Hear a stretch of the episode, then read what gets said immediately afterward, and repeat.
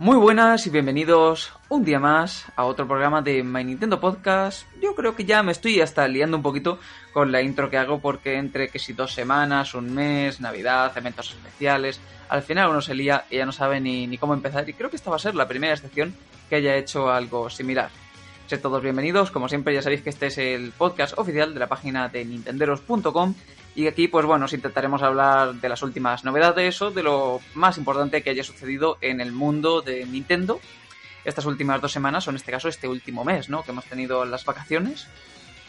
Y bueno, estaba claro, hoy es un día más especial en parte porque tenemos novedades frescas y aunque por desgracia no son un Nintendo Direct, es un Pokémon Direct que ha dado mucho de qué hablar, ha dado mucho para moverse. Y bueno, como no podría ser de otra forma, hoy estoy acompañado de dos personas, que posiblemente sean tres en algún momento, ya veremos si viene o no. Ahora, ahora comentaré quiénes son. Y bueno, como no podría ser de otra forma, por supuesto, el más habitual de todos, que está siempre con nosotros, que es nuestro compañero Ramón. Muy buenas, Ramón, ¿qué tal? ¿Cómo estás?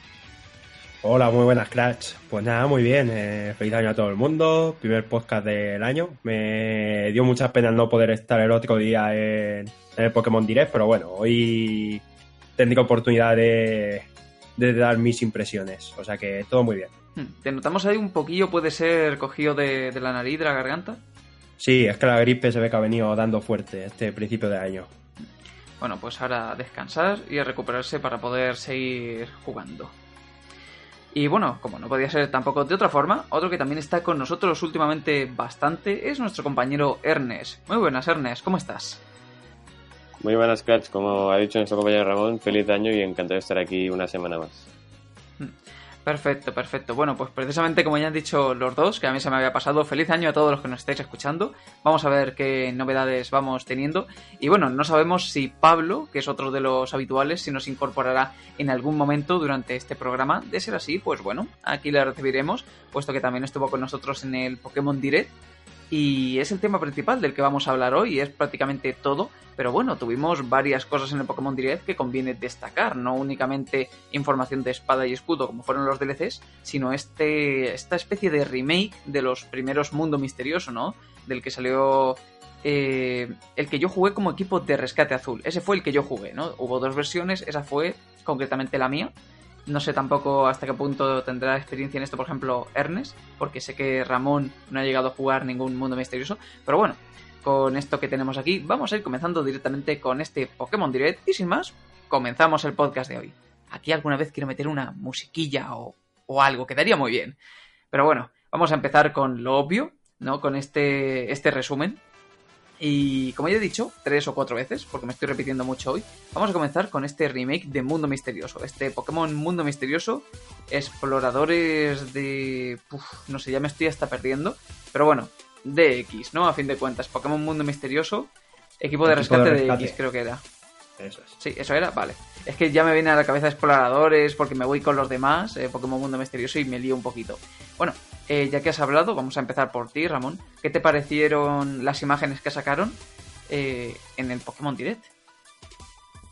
Bueno, eh, es una es un spin-off que a mí personalmente eh, no me interesa demasiado, pero sí que es cierto que, que es un título que sí que venían esperando bastante la gente.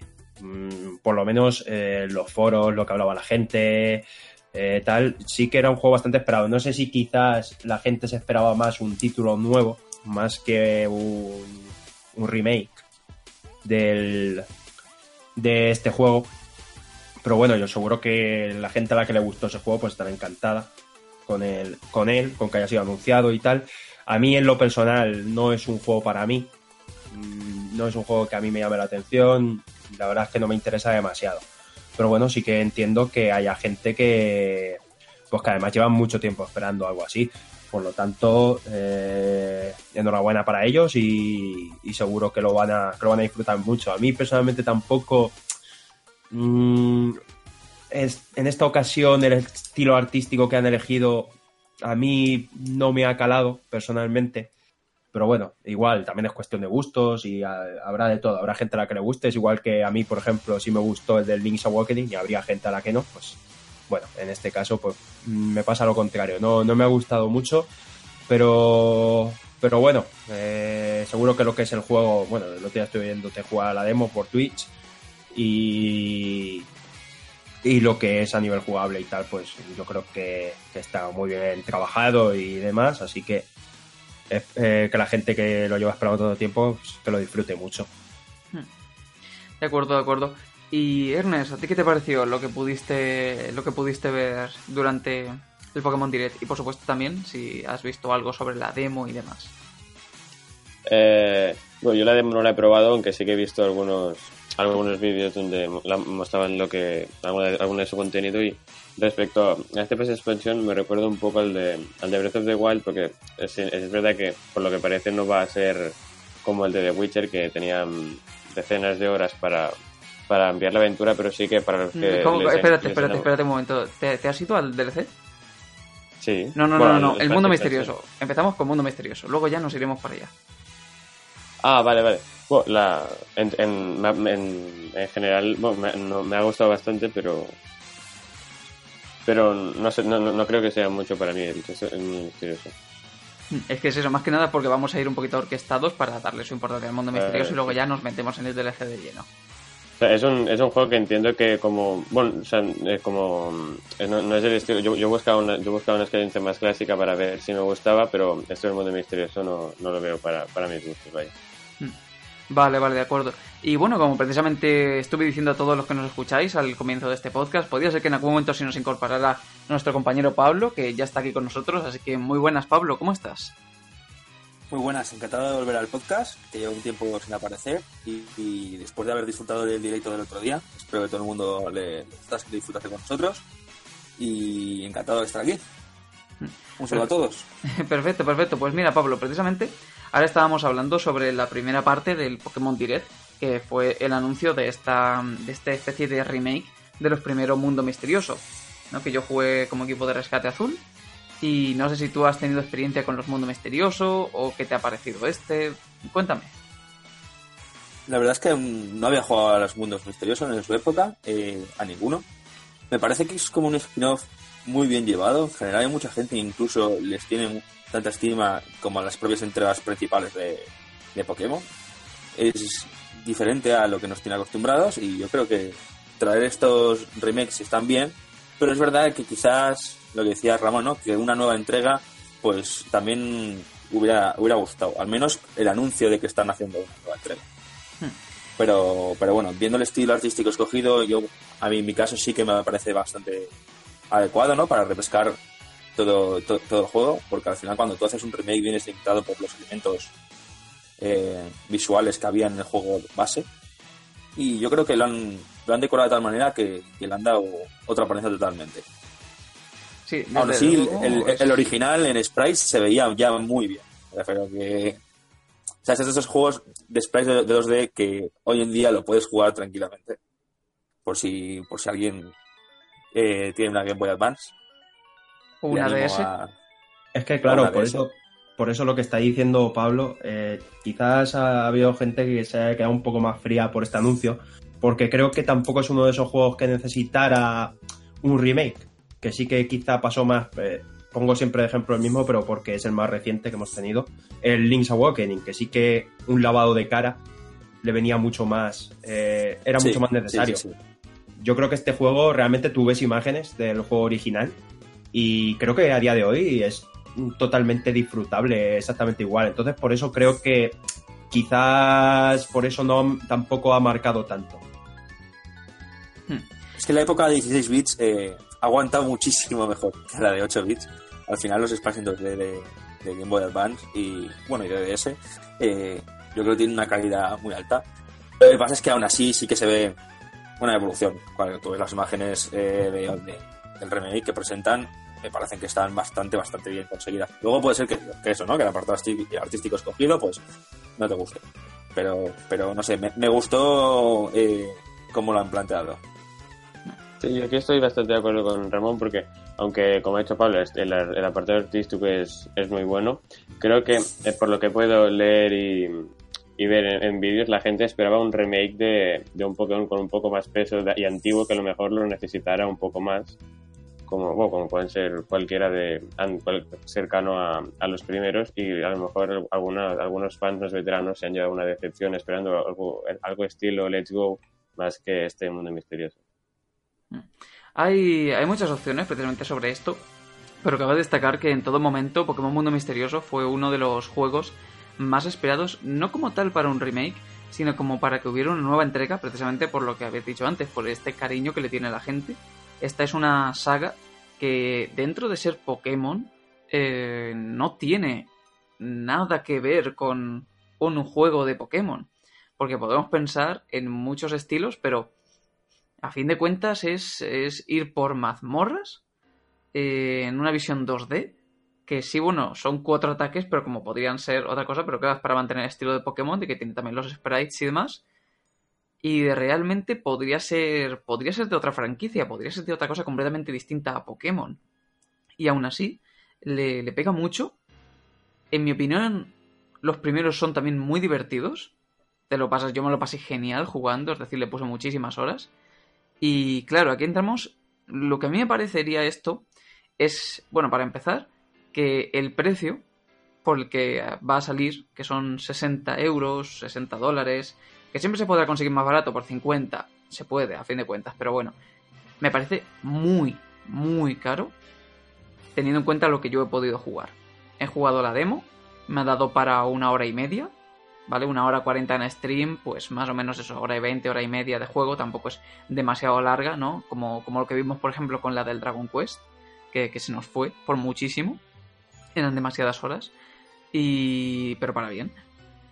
Y claro, yo lo que he jugado, más que ganas de comprármelo, esto es curioso, pero en lugar de ganas de comprármelo, me han dado ganas de volver a, a ir a buscar mi juego del mundo misterioso y jugarlo. Me han dado más ganas de jugar el original que de comprarme este, lo cual es una sensación muy rara. Se me hace muy raro. Esto con el Link's Awakening, ¿no? El ejemplo que ha puesto antes Ramón, no me ocurrió yo jugué este Link's Awakening y no me dieron ganas de ir al original otra vez, un juego que por cierto me gustó muchísimo y del que tengo bastantes recuerdos del momento en el que lo jugué, que no fue hace tanto. Y con este me ha pasado lo contrario, con este me han dado ganas de volver al original, no porque este sea malo, sino porque es que es justo eso también, es jugar el original con unos gráficos mm, renovados, con un estilo artístico, sí que es, como habéis dicho, así un poquito raro, un poquito particular. Pero a fin de cuentas es como lo mismo. Y tampoco sé qué funciones tendrá luego a nivel del online y demás, que seguramente que algo tendrá. Algunas funciones, rollo, especialmente lo del rescate de amigos y esas cosas. Pero... No sé, no... No lo veo necesario para quien ya lo conozca pero sí creo que podría ser una buena introducción para quien quiera entrar en el mundo misterioso. Aún así, por un precio muy elevado, en mi opinión, para lo que puede ofrecer el juego, en el sentido de, de lo que ha costado hacerlo para, para lo que cobra, ¿no? Siempre pensamos que no solamente pagas por tu experiencia, sino también que el precio tiene que tenerse en cuenta por lo que le ha podido costar a la compañía hacer, hacerlo. Este Pokémon Mundo Misterioso no le ha costado a Nintendo hacerlo lo que le costó hacer Breath of the Wild pues algo, algo por ahí. ¿Qué queréis decir, Pablo? Que también quizás hubiera sido buena idea añadir eh, entregas posteriores, que la, spin-off eh, Mundo Misterioso han habido varios más, y quizás si hubieran hecho un pack más grande de juegos, con el mismo apartado gráfico y todo, quizás sí que hubiera salido económicamente la gente no se eh, lo tomaría tanto como las manos en la cabeza y pensar, ostras, qué caro es. Hmm. ¿Qué es eso? Es, es bastante caro. Yo creo que es algo que por 40 hubiera estado bien. Porque tampoco, a ver, sigue siendo una compañía grande, no te puede poner un juego así a 20, ¿vale? No, es, sería lo bonito, pero eso no va a ocurrir nunca, ni con Nintendo ni con nadie.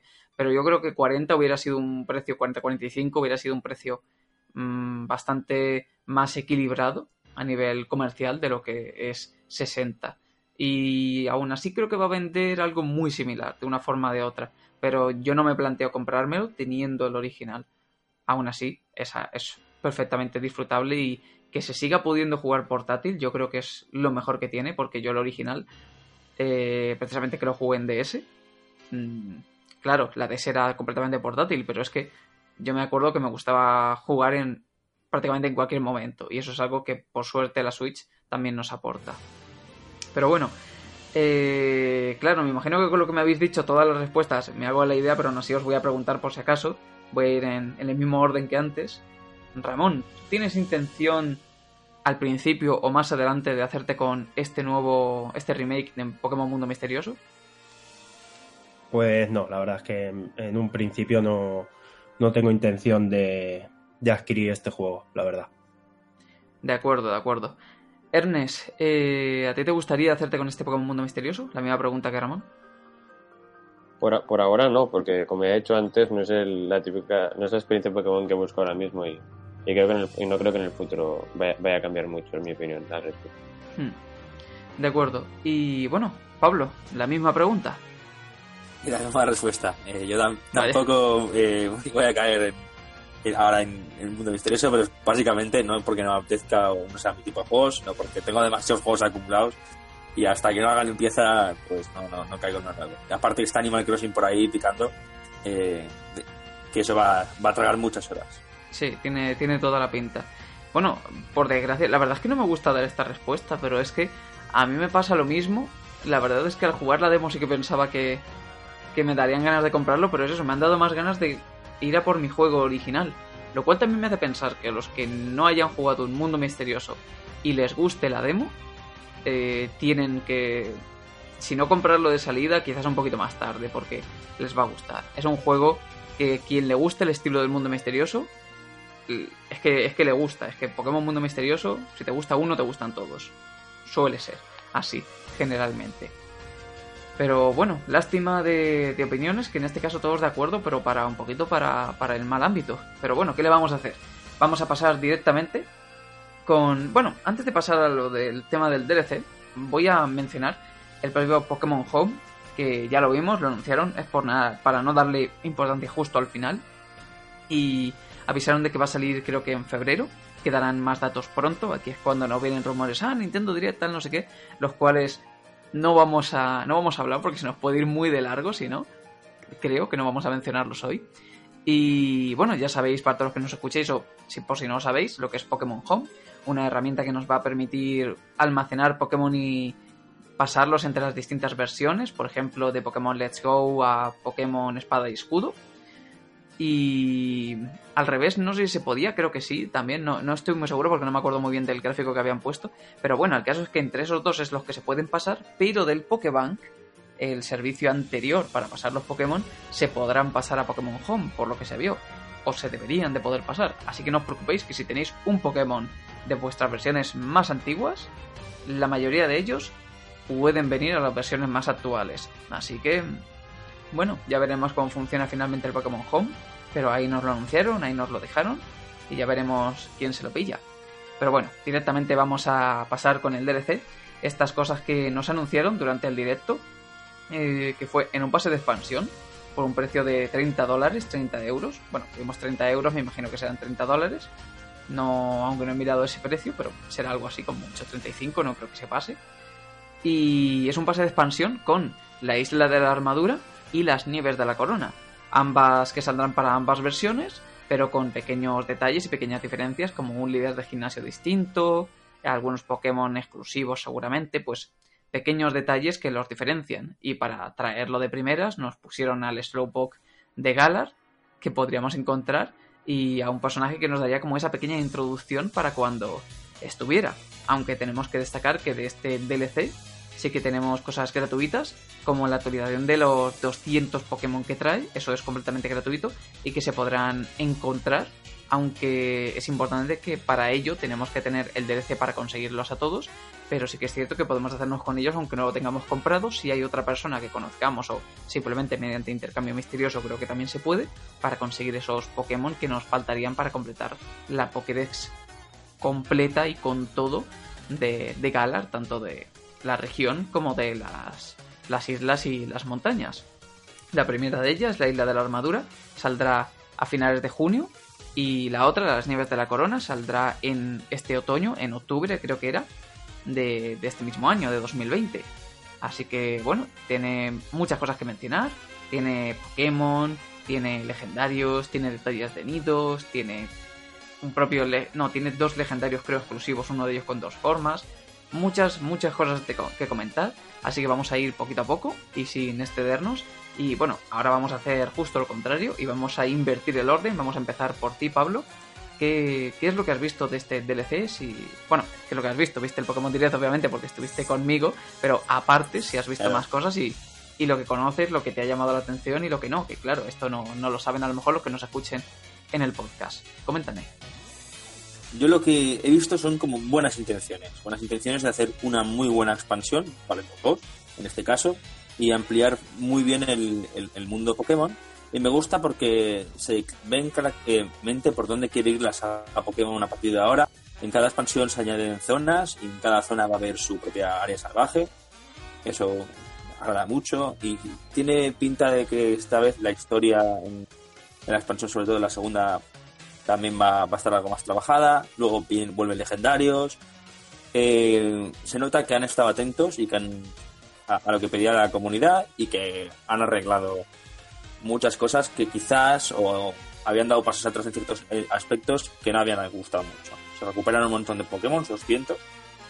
Es verdad que ya hemos hablado mucho sobre que seguramente la totalidad de los Pokémon hoy en día es muy difícil, pero al menos legendarios, que había ausencia, una ausencia amplísima de legendarios, apenas habían legendarios, y ahora de repente tenemos un montón. Así que para mí una alegría. Me ha parecido una muy buena expansión eh, es verdad que todo depende de la calidad luego que atesore, porque como he dicho, son buenas intenciones, pero luego hay que ver el resultado final. Y yo ahí siempre tengo cierta duda, porque puede salir de todo. Y no sé, ¿qué opináis vosotros? Hmm. Perfecto. Bueno, a ver, entonces este es así como el primer planteamiento, ¿de acuerdo? Eh, vamos contigo ahora, Ernest. Eh, ¿Qué es lo que pudiste ver sobre estos DLCs precisamente? ¿Y qué es lo que te parece ser un poquito por encima de lo que has visto? a, mí me parece, o sea, me parece bien, sé que, que, como ha dicho Pablo, creo que el planteamiento es bastante bueno, que, que las intenciones también y por lo que se ha podido ver la, el añadir a, zonas o áreas salvajes está en mi opinión es lo que deberían hacer porque al fin y al cabo la gente se quejaba que la historia y, y las rutas principales y obligatorias eran muy muy, o sea, demasiado lineales y que con las zonas salvajes pues es donde de verdad disfrutaban el juego y donde de verdad estaba el contenido que buscaban los, los jugadores con esta con esta visión más amplia y abierta así que creo que si, si optan por lo que los jugadores dijeron que está bien del juego aunque obviamente tenga un, una parte de historia pues mm, nada que objetar hmm. de acuerdo, de acuerdo, perfecto. Bueno, eh, Ramón, misma pregunta.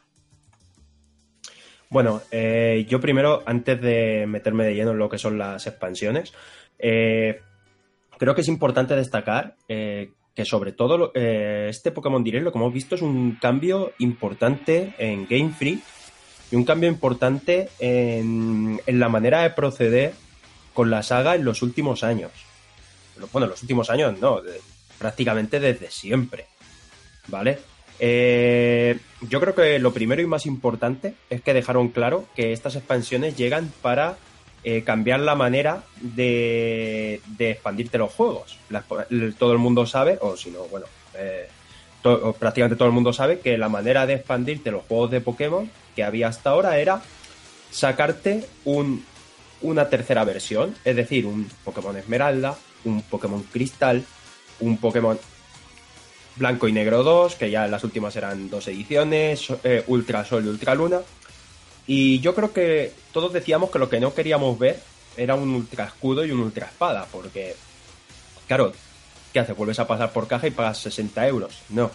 En contrario a eso, lo que han hecho es sacarte un DLC, un pase de expansión con dos, eh, dos DLCs, que luego el contenido, pues puede ser más acorde o menos, pero ya por el momento vemos ese, ese cambio. Y yo lo aplaudo y, y lo celebro. Y me parece estupendo que Game Freak haya tomado este camino en vez del camino de ese ultra espada, ese ultra escudo, que estoy seguro de que si hubieran anunciado eso a 60 pavos en el, en el Pokémon Direct la gente se les hubiera echado al cuello y con, y con razón.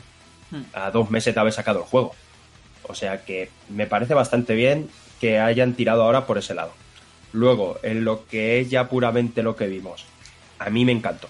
A mí me parece que eh, siempre eh, todo esto cogido con pinza, pues luego habrá que verlo, finalmente.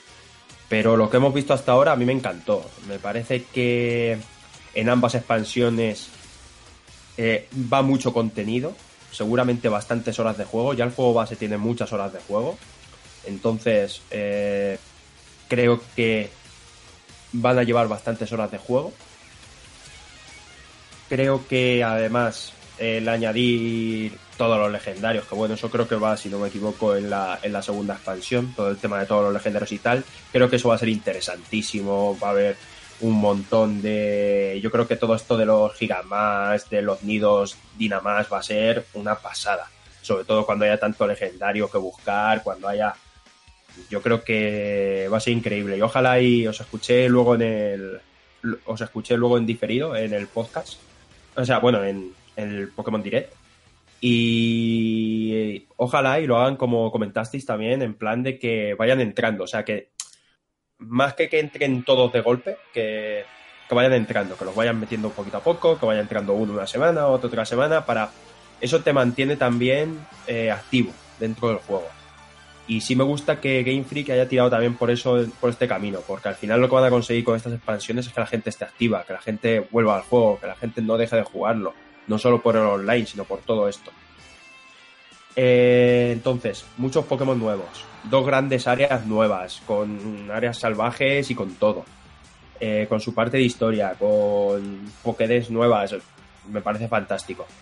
Y luego, otra de las cosas que apenas se comenta, que bueno, la has comentado tú antes, Crash, pero bueno, que apenas la estoy viendo por ahí, eh, que a ti no te obligan a pagar para poder tener esos Pokémon que es más, si tú esos Pokémon los tienes de generaciones anteriores en tu banco Pokémon, lo que sea, te las puedes pasar si quieres cuando llegue la actualización, porque la actualización con esos nuevos Pokémon es para todo el mundo, gratuita. O sea, no tienes que pasar por caja obligatoriamente para tener esos Pokémon. Además de que, bueno, te los puede mandar la gente, el regalo misterioso este, que, o sea, el intercambio misterioso este ya, bueno, yo para completar la Pokédex tiré mucho de él y la verdad es que da gusto. Es increíble lo que te puede llegar por ahí. Eh, o sea, yo creo que eh, se está haciendo muy bien con este juego. Y por eso, nuevamente, pues entiendo poco cierta polémica que ha sobre todo en Occidente. Yo creo que ya la gente es más gente que quiere dar el follón que verdaderamente eh, fans, porque ya o sea, sí que no entiendo que haya un fan enfadado con esto.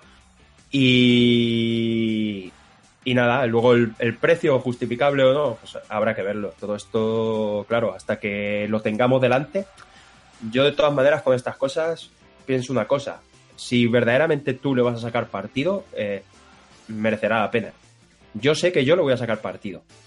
Por lo tanto, para mí merece la pena. Para el que a lo mejor se ha terminado el juego, tampoco le ha dado mucha caña o no le ha gustado demasiado y tal, pues quizá no sea para ellos el, el DLC Así que bueno, en ese aspecto, a mí ya digo, lo que he visto me ha encantado, me ha gustado.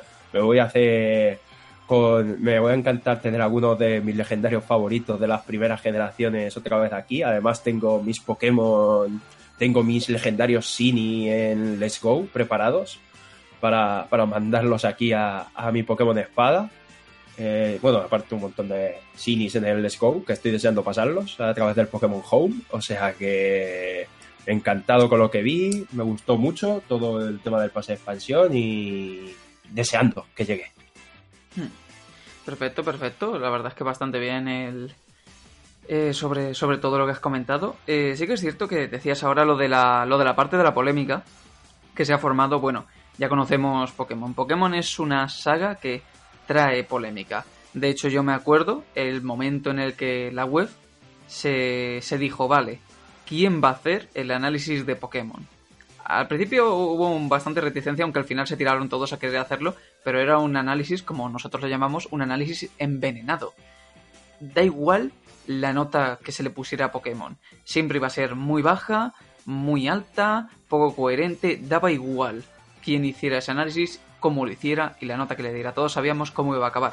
¿Por qué? Porque precisamente la, la comunidad de Pokémon, la gran parte, bueno, la gran parte no, mejor dicho en realidad, la menor parte, no sé por qué he dicho la gran parte, esto es un fallo mío bastante grande, hay una pequeña parte de ellos que siempre son los más ruidosos, porque ya sabemos que quien, que quien procesa audio es el que más ruido hace. Si a ti te gusta, tú estás tranquilo en tu casa jugando y lo disfrutas, no te metes en internet a decir nada.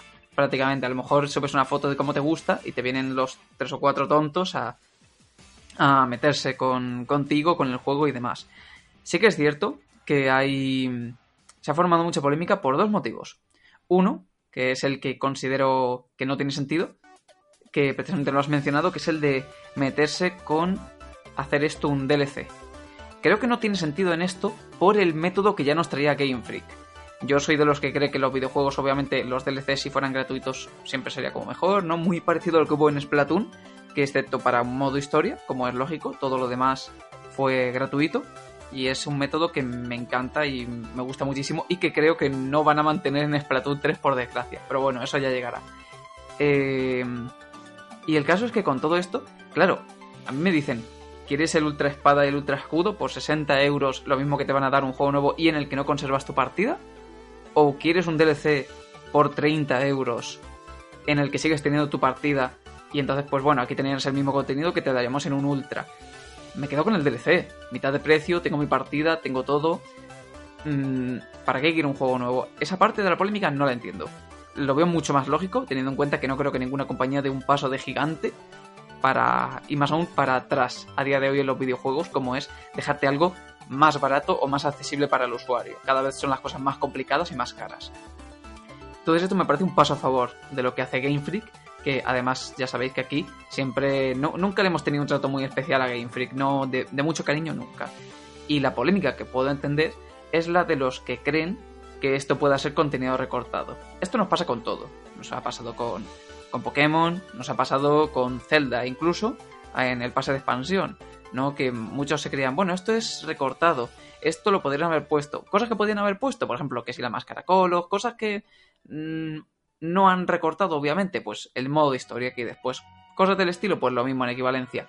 Aquí es donde están los que dicen, sí, bueno, pero claro, si no hay ningún legendario destacable, porque en, Espada y Escudo tenemos tres legendarios, cuatro si contamos a Mew. Y, y bueno, que de repente digan, no, ahora tenéis todos.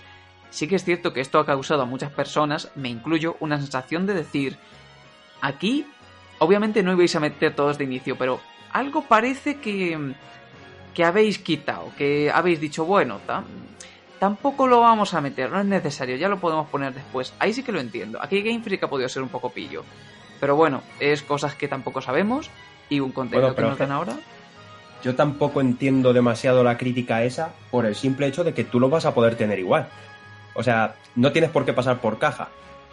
Es decir, tú puedes tener tu juego y si lo, incluso si los tienes de generaciones anteriores, pasarte el tuyo propio. Que no lo tienes, bueno, lo puedes recibir por algún compañero, por algún amigo, que, lo, que te lo capture en su edición o lo que sea. Y estos legendarios, según han dicho, parece que no es que vaya a haber uno solo, sino se van a poder conseguir. Todo esto parece que va a ser en tema de incursiones y demás. Bueno, eso está por ver, ¿vale? Pero bueno, que tú lo puedes tener sin tener que pagar la expansión. Entonces, tampoco comprendo del todo esa crítica. O sea, yo puedo, eh, puedo comprender los que se quejaban de que no estuvieran todos los Pokémon al principio desde cierto punto. Hasta cierto punto. Pero no, no entiendo tampoco esa crítica ahora hacia Game Freak por eso, porque es que los vas a poder tener igual. Hmm. Entonces, sin pasar por caja. Entonces, al final pasas por caja solamente si quieres la ampliación de la aventura. Y yo, hombre, viendo que la aventura de Espada y Escudo creo que se cierra, completamente, eh, no me parece, ya digo, no, me parece mal tampoco por ese lado. Sí, esto no solo eso, sino que... Eh, perdón. No, di, di Pablo. Que, que, si lo pensáis, es verdad, lo de los Pokémon, como dice Ramón, son transferibles sin pagar, pero es que la historia de expandible que nos han enseñado estaba en pañales, eran todo dibujos artísticos, No, había, no había gameplay de, de, las nuevas, o apenas había imágenes de juego real de los nuevos lugares. En general eran eh, dibujos artísticos de lo cómo pensaban hacerlo. Y la idea es que lo vayan a hacer durante todo este año. Me refiero, a ver, que quizás han sido muy pillos y han cogido los dibujos artísticos de hace 10 meses, pero me da la sensación, ¿no? Que estas artes conceptuales son de hace nada y que, la, que está todo haciéndose ahora. No es una cosa que tenían hecha y han dicho, vamos a recortar aquí y luego lo vendemos por 30 euros. Yo, como creo que ha sido, es bueno, sacaron el juego y pensaron, pues bueno, si sale bien, que en principio ellos me imagino que ya tenían pensado que iba a salir bien, entonces nos, sacarían este contenido, nuestro, este contenido extra y que ya a partir de ahí pues más o menos empezarían el desarrollo, es decir, que no es recortado, sino que ya tenían pensado ponerlo para más tarde, pero claro, mmm, aquí volvemos a lo, a lo típico de siempre, de Game Freak se ciña de Pokémon Company, hay un tiempo por el que se hacen las cosas de Pokémon Company, que luego va a ellos. Entonces, claro, al final yo creo que la parte de historia no está recortada. Mmm, y creo que tampoco estaba pensado para nada en el juego original. Creo que desde el principio se pensó como un añadido ya a posteriori, ya una vez que el juego hubiera terminado y estuviera todo. Entonces, claro, ahí ya está la opinión de cada uno, pero yo creo que ha sido así. Ernest, ¿qué querías comentar? Eh, bueno, yo que, en plan, yo lo, no, en general, que estoy de acuerdo con vosotros, no entiendo que, o sea, como habéis dicho, los Pokémon que van, los van a poder tener todo el mundo, la gente que tanto que como que no. Pero, y, porque yo creo que en general los, los DLCs de, en los juegos de Nintendo son, tienen una calidad muy por encima de la media de las, de, de, la media general, porque todos los, o sea, tanto el, de, el pase de expansión de Xenoblade como el de Zelda o como el DLC de Splatoon tienen una calidad de la que no nos podemos quejar. Entonces, como, como habéis dicho y como he mencionado antes que me había liado con el mundo misterioso, es un poco como la de Zelda, que la gente que el juego no lo haya emocionado, pues que no, no lo entiende con esto porque es más de lo mismo, pero la gente que le apasione el mundo de, de Pokémon y quiera completar la Pokédex y visitar nuevas creaciones y nuevas aventuras, pues creo que, creo, o sea, que va a ir a por él y, y no hay, o sea, no creo que la que no va, no divide la comunidad de ninguna manera y la gente que simplemente quiera más lo va a tener y las que no, pues, eh, pues a otra cosa y esto. Hmm. El caso es que al final estas cosas siempre se me pasa lo mismo. Pablo. Que es lo que dice Ernest. Ya, ya, no, ya me gustaría a mí que la expansión de, de Zelda hubiera sido tan amplia como tiene pinta que es la, la de Pokémon. Dos, no, dos nuevas zonas, eh, una historia ampliada. Pues, estando la expansión del Zelda bastante bien, pero viendo la idea que tienen que hacer con la de Pokémon, me parece bastante más, más ambiciosa como expansión, ¿eh? no, no como no como obviamente el juego, eh, que la que se propuso, por ejemplo, en su momento con Zelda.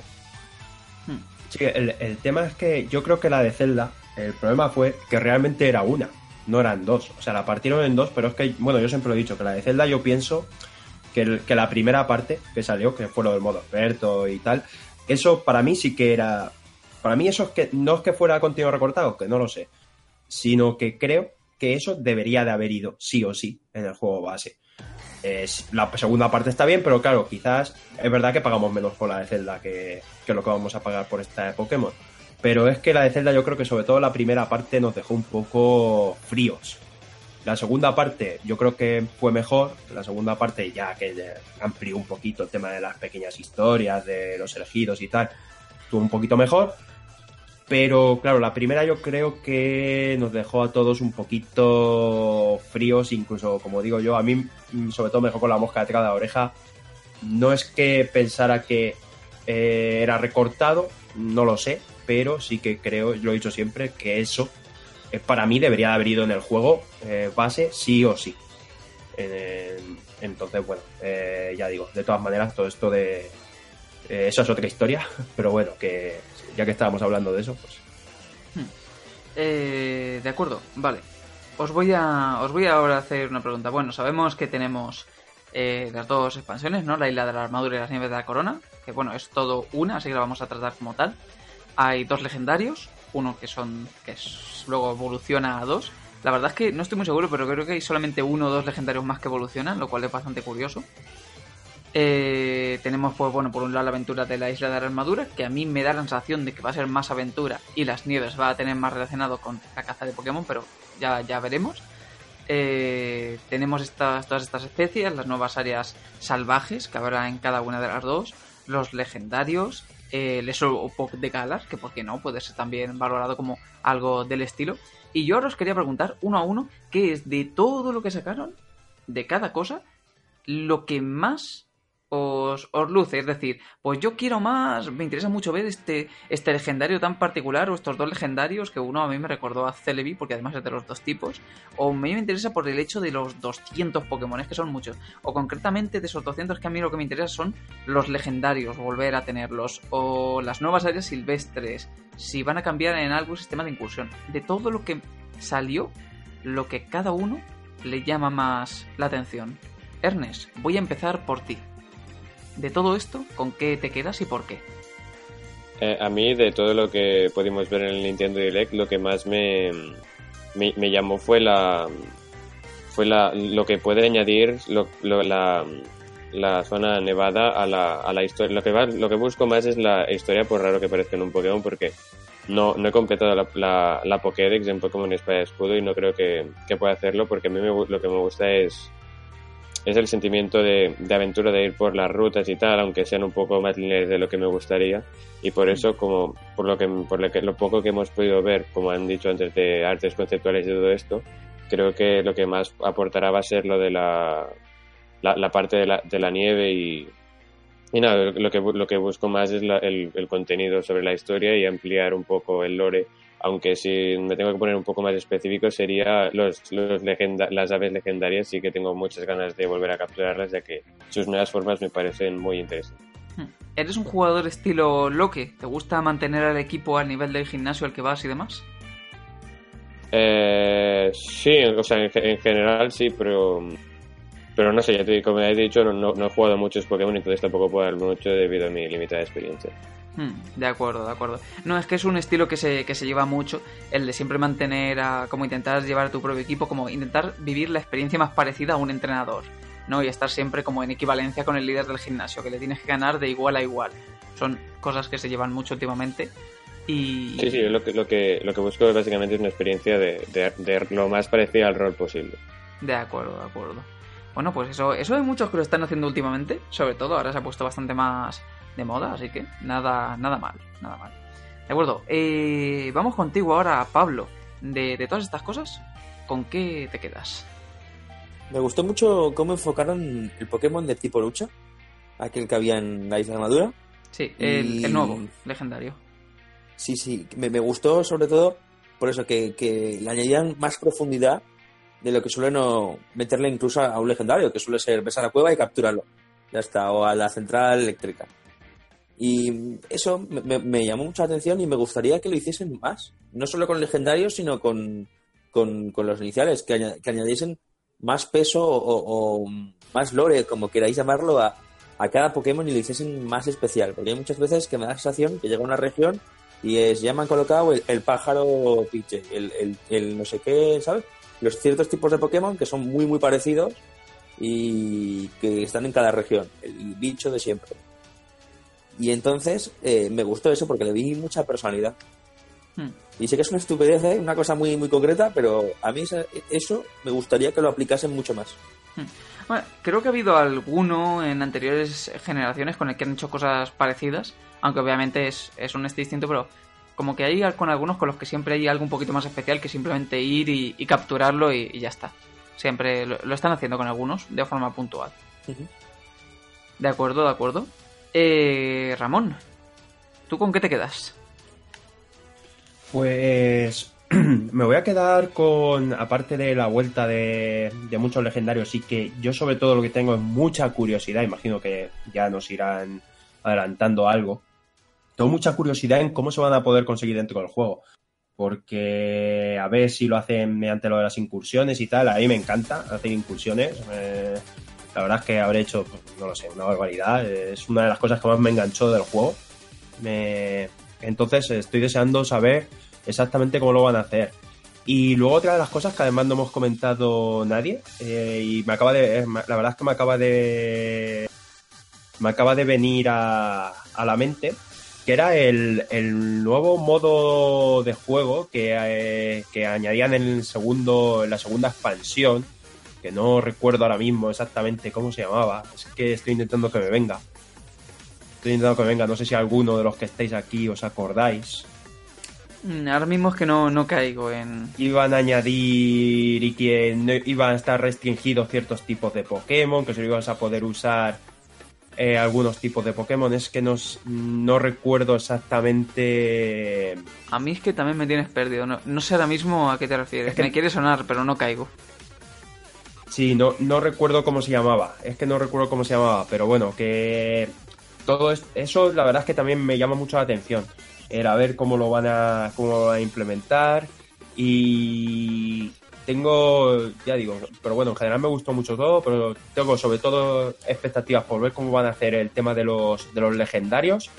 Y, y veremos a ver, ya digo, el modo este de, de lucha y tal, a ver, eh, o sea, el modo este de juego, la verdad es que le tengo también muchas ganas que lo expliquen un poquito mejor, porque, claro, apenas lo hemos nombrado también porque pasaron muy por encima, apenas ahondaron en él. Pero también tengo mucha curiosidad por saber cómo lo, cómo lo van a hacer. Así que, nada, eso es para mí lo más interesante. De acuerdo, de acuerdo. Bueno, yo si me tuviera que quedar con, con algo dentro de todo esto, la verdad es que acabaría destacando, sin duda. Tendría que destacar a las aves legendarias, pero porque me llamó mucha atención lo del área silvestre y demás, y pues volver a tener, pues como cuando entraba la primera vez, que, dije, uy, aquí hay un Pokémon y aquí hay otro, y, los vemos y tal, ¿no? Que me recordó también un poco lo del Let's Go, pero... Es que al final, mi Pokémon favorito es Articuno. Y bueno, a ver, siempre voy a querer mucho más al Articuno original que este que ha salido de Galar. Pero ver Articuno y con una forma de Galar, que lo dije en plan, me acuerdo que en su momento lo dije de broma. Eh, justo antes del directo yo estaba con, con 9 que nos acompañó. eh, hablando con él diciendo, "Oh, ¿te, ima- te imaginas que ponen a Articuno? En plan, pues por decir algo, ¿no? Pero obviamente nosotros decíamos, obviamente no. Y al final, bueno, no solamente Articuno, sino que todos los legendarios, pero es, digamos, como, como mi niño, es mi pequeño. Y pues para mí lo mejor fue ver la, la forma Galar de Articuno y, y ver con qué me voy a encontrar y si tendrán algún toque de componente de historia que tiene toda la pinta. Aunque a nivel de lo que es lore, que estábamos diciendo, se me hace muy raro que tres legendarios tengan forma de Galar. Así que bueno, imagino que ya lo explicarán y que ya sabremos algo más, porque es, un poco raro, pero, pero bueno, yo diría que eso. Eh, un poquito, en conclusión, lo que sacamos del DLC, lo que estoy viendo es que eh, estamos contentos con lo que hemos visto, que han sacado bastantes cosas, hay polémicas con más y con, con mayor y con menor sentido, ¿no? Pero, pero bueno, al final el que le guste lo va a tener con mejor acceso que los juegos anteriores y al que no, pues va a seguir como precisamente como decía, como con los juegos anteriores y no, no le va a interesar. Así que en cuanto a este tema, por lo menos, no sé si alguno de vosotros va a querer decir algo más de lo que es el propio DLC. Mm, Yo creo por que... último tenía una, una, una pregunta a las que... Porque yo me acuerdo que vi, que vi, o sea, cuando lo vi, vi algo de, de curry, pero, pero no, no me fijé muy bien. ¿Añadieron recetas de pollo con curry eh, en el DLC? No lo sé, a lo, a lo mejor. Es que no era precisamente en lo que más estaba pensando, entonces. Ya, yo tampoco, pues que me fijé y digo, digo pues era- no, o sea, me, me sorprendió bastante, pero nada, nada, no, no, ¿Eres, Ernest? No creo que- ¿Eres, ¿Eres un fan loco del curry? Confiésalo. Eh, no, o sea, no, no, no, no, no en particular, pero me, me sor- o sea, en- cuando lo, lo enseñaron me, me enfadé por, por primera vez, me enfadé un poco porque, se, bueno, por primera vez no, pero se centraron mucho en el curry, en ese famoso tráiler y me y por eso me había sorprendido ahora, pero nada. Ah, vale, vale. No, es que digo, a lo mejor es una de esas personas peligrosas que, co- que completan la currydex. Eh, son personas peligrosas. Nunca No, os no fiéis de alguien que complete la currydex.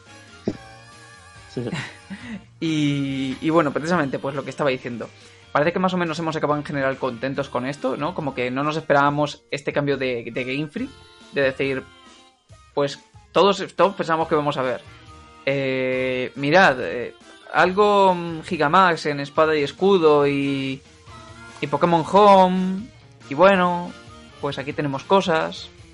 Vamos a meter más cosas y, y nada. Y 20 minutos de, de nada.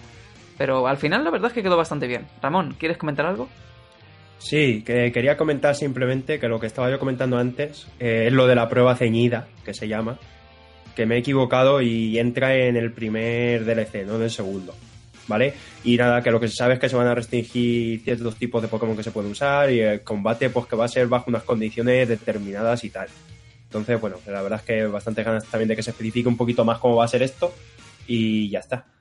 De acuerdo, de acuerdo, sí. Entre jugadores va a ser algo así, ¿no? Ramón, también rollo competición. Sí, esto es más para el competitivo más para el competitivo, porque lo otro que yo he dicho de los legendarios y tal ya es más para el cooperativo. Porque también, no sé eso cómo lo van a hacer, por eso tengo también muchas ganas, porque dicen que te puedes encontrar legendarios y cuantos más entrenadores vayan contigo mejor. No sé si habrá que hacer como una especie de expediciones en grupo o... La verdad es que tengo muchas ganas para saber cómo va a funcionar. Eso, eso, eso ya no creo porque suena demasiado bien y eso no sé, desde luego es lo que han dicho, que cuanto más entrenadores lleves contigo, mejor. Sí, pero la palabra expedición pesa mucho, ¿eh? La palabra expedición es muy pesada. Ya, no sé cómo lo, cómo lo harán. Suena, es, es, algo fuerte, sobre todo teniendo la, experiencia que tengo yo con el Monster Hunter World, por eso digo que esa palabra pesa mucho.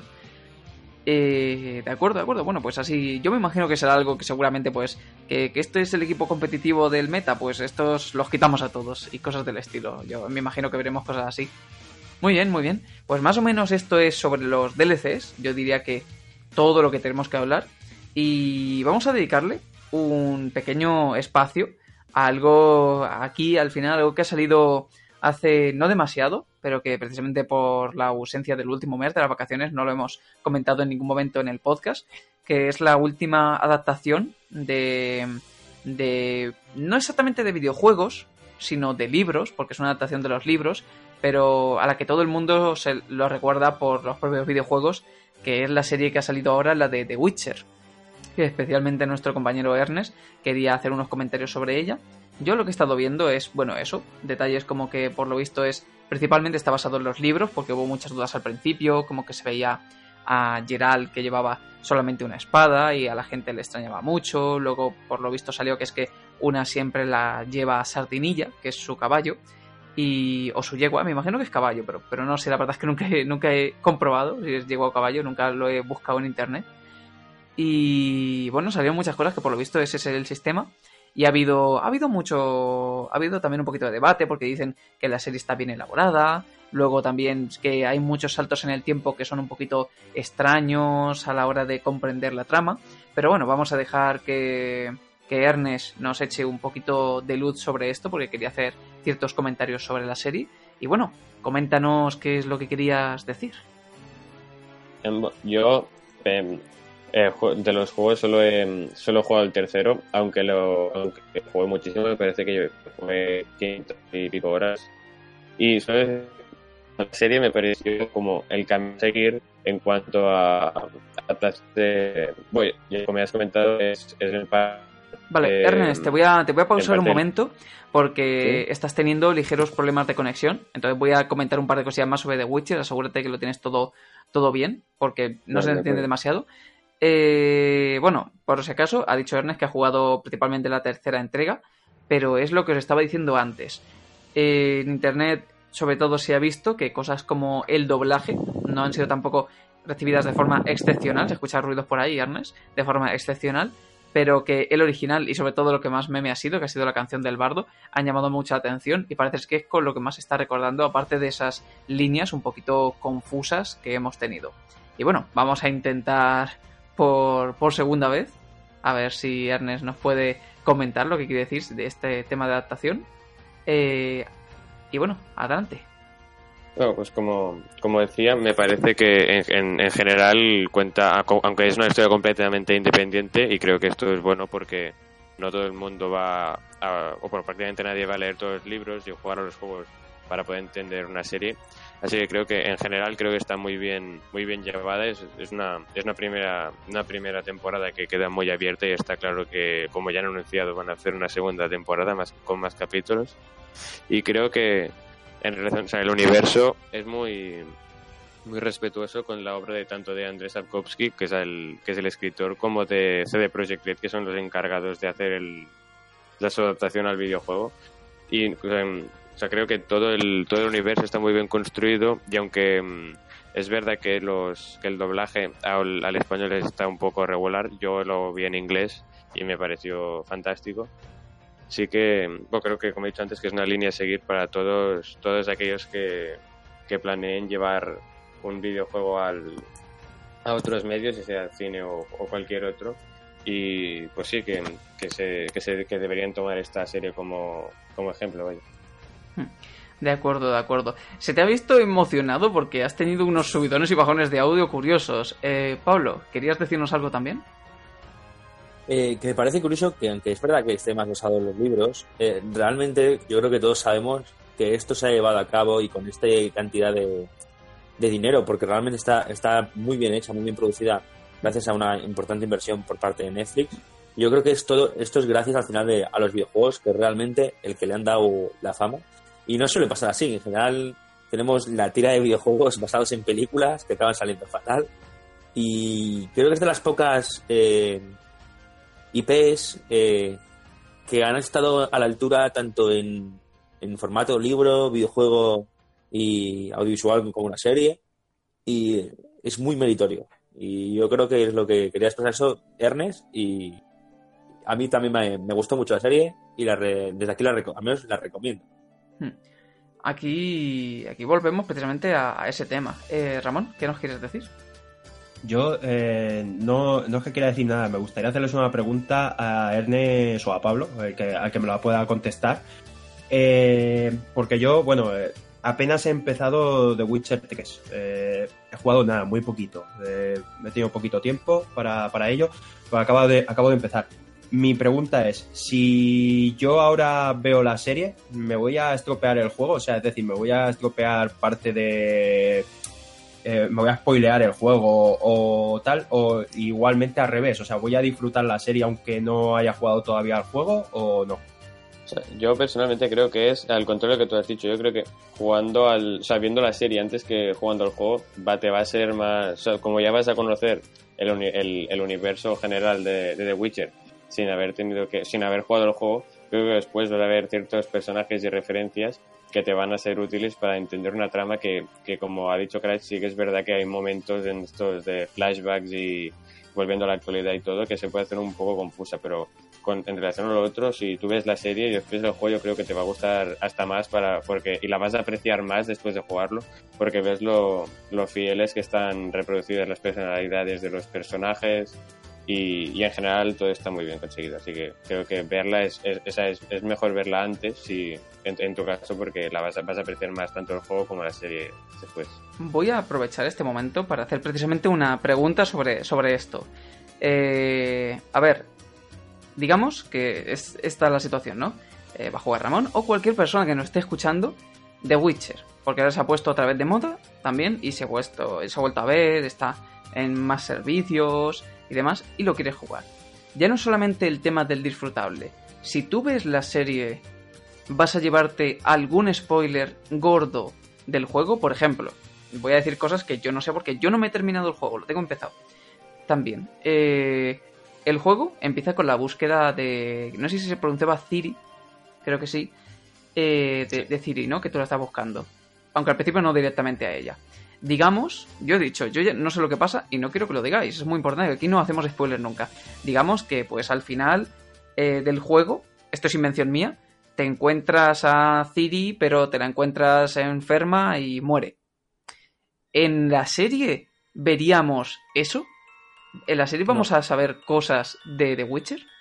No, no, no. Porque esa es una historia que coge como el universo, pero es, es, paralela. O sea, con los mismos personajes y, universo, pero es, paralela, es independiente. Solo que mantiene la personalidad y todo eso, y entonces por eso he dicho que, los puedas apreciar mejor después, pero no, no, hay ningún. Un ejemplo fácil son los, cómics de Marvel. Tú puedes leer los cómics de Marvel y luego ver las películas. Yo creo que se explica así fácil. En plan, están todos los superhéroes, están todo eso, y tú lo ves en la película y tanto en los cómics, son iguales eh, y sus historias son muy parecidas, pero la realidad es que luego la, trama de la película quizás no tiene nada que ver quizás con la de los cómics. No sé si más o menos se entiende. Vale, es que eso era muy importante porque, claro, eh, muchas veces los puristas de estas cosas es lo típico que te dicen, sí, bueno, ya vas a conocer la historia, pero realmente luego al jugarla solamente te va a venir mejor. Pero claro, hay personas, eh, entre las que yo me incluyo... Elementos, en común tienen. Claro, no, pero... Por ejemplo, yo, yo recuerdo mucho una parte del juego que es la historia del varón rojo. Que tampoco la vamos a mencionar por el tema de spoiler. Creo que era Varón Rojo o Varón Sanguinario, no me acuerdo cómo se le llamaba. Sí, sí, pero por ejemplo, esta que, que es una de las mejores tramas, en, por ejemplo, aquí no, ni, ni aparece, vamos, o sea, es, es completamente, como he dicho, o sea, comparte personajes y todo esto, pero no te Sí. vas a llegar un spoiler de ningún tipo. Vale, vale. Eso era, eso era más importante porque yo soy ese tipo de persona que no, no soy capaz de disfrutar. A ver, puedo disfrutar un producto, pero si quiero disfrutar el juego y ya me lo conozco, realmente sé que lo voy a disfrutar menos. Por eso también es muy importante para mí y creo que para muchas personas que también mantienen este, este estilo muy similar al mío. Yo, yo soy una persona que a mí me dices una cosa y me has estropeado medio juego prácticamente cuando es algo gordo o eso. Porque te dicen, bueno, ¿sabes el final? Pero todo el viaje, no. A mí ya. Por eso me, me alegra saber este tipo de, de cosas. Y me imagino que para los que nos escuchan y tengan esta duda también. Y, y bueno, no sé si queréis decir algo más sobre The Witcher. Ernest, Pablo o Ramón. No, yo simplemente daré las gracias a los dos, pues bueno, yo la verdad es que no la he visto, me llama la- mucho la atención la serie, porque además es un tipo de eh, cine, series, es un estilo que me gusta bastante y no la había querido ver eh, todavía por miedo a estropearme el juego, la verdad, pues es que el juego lo acabo de empezar hace muy poquito y no quería estropearme el juego, entonces tampoco lo sabía y bueno, ya con esto, pues con esta aclaración y cualquiera se atreve a buscar por internet, que ya sabemos luego lo que pasa, entonces, eh, nada, simplemente agradecérselo y nada, pues aprovecharé y incluso me la veré antes de, de jugarme el juego, porque también a veces me cuesta un poquito entrar en el universo del juego y tal, seguro que así pues también se me hace, se me hace un pelín más fácil. Bien, bien.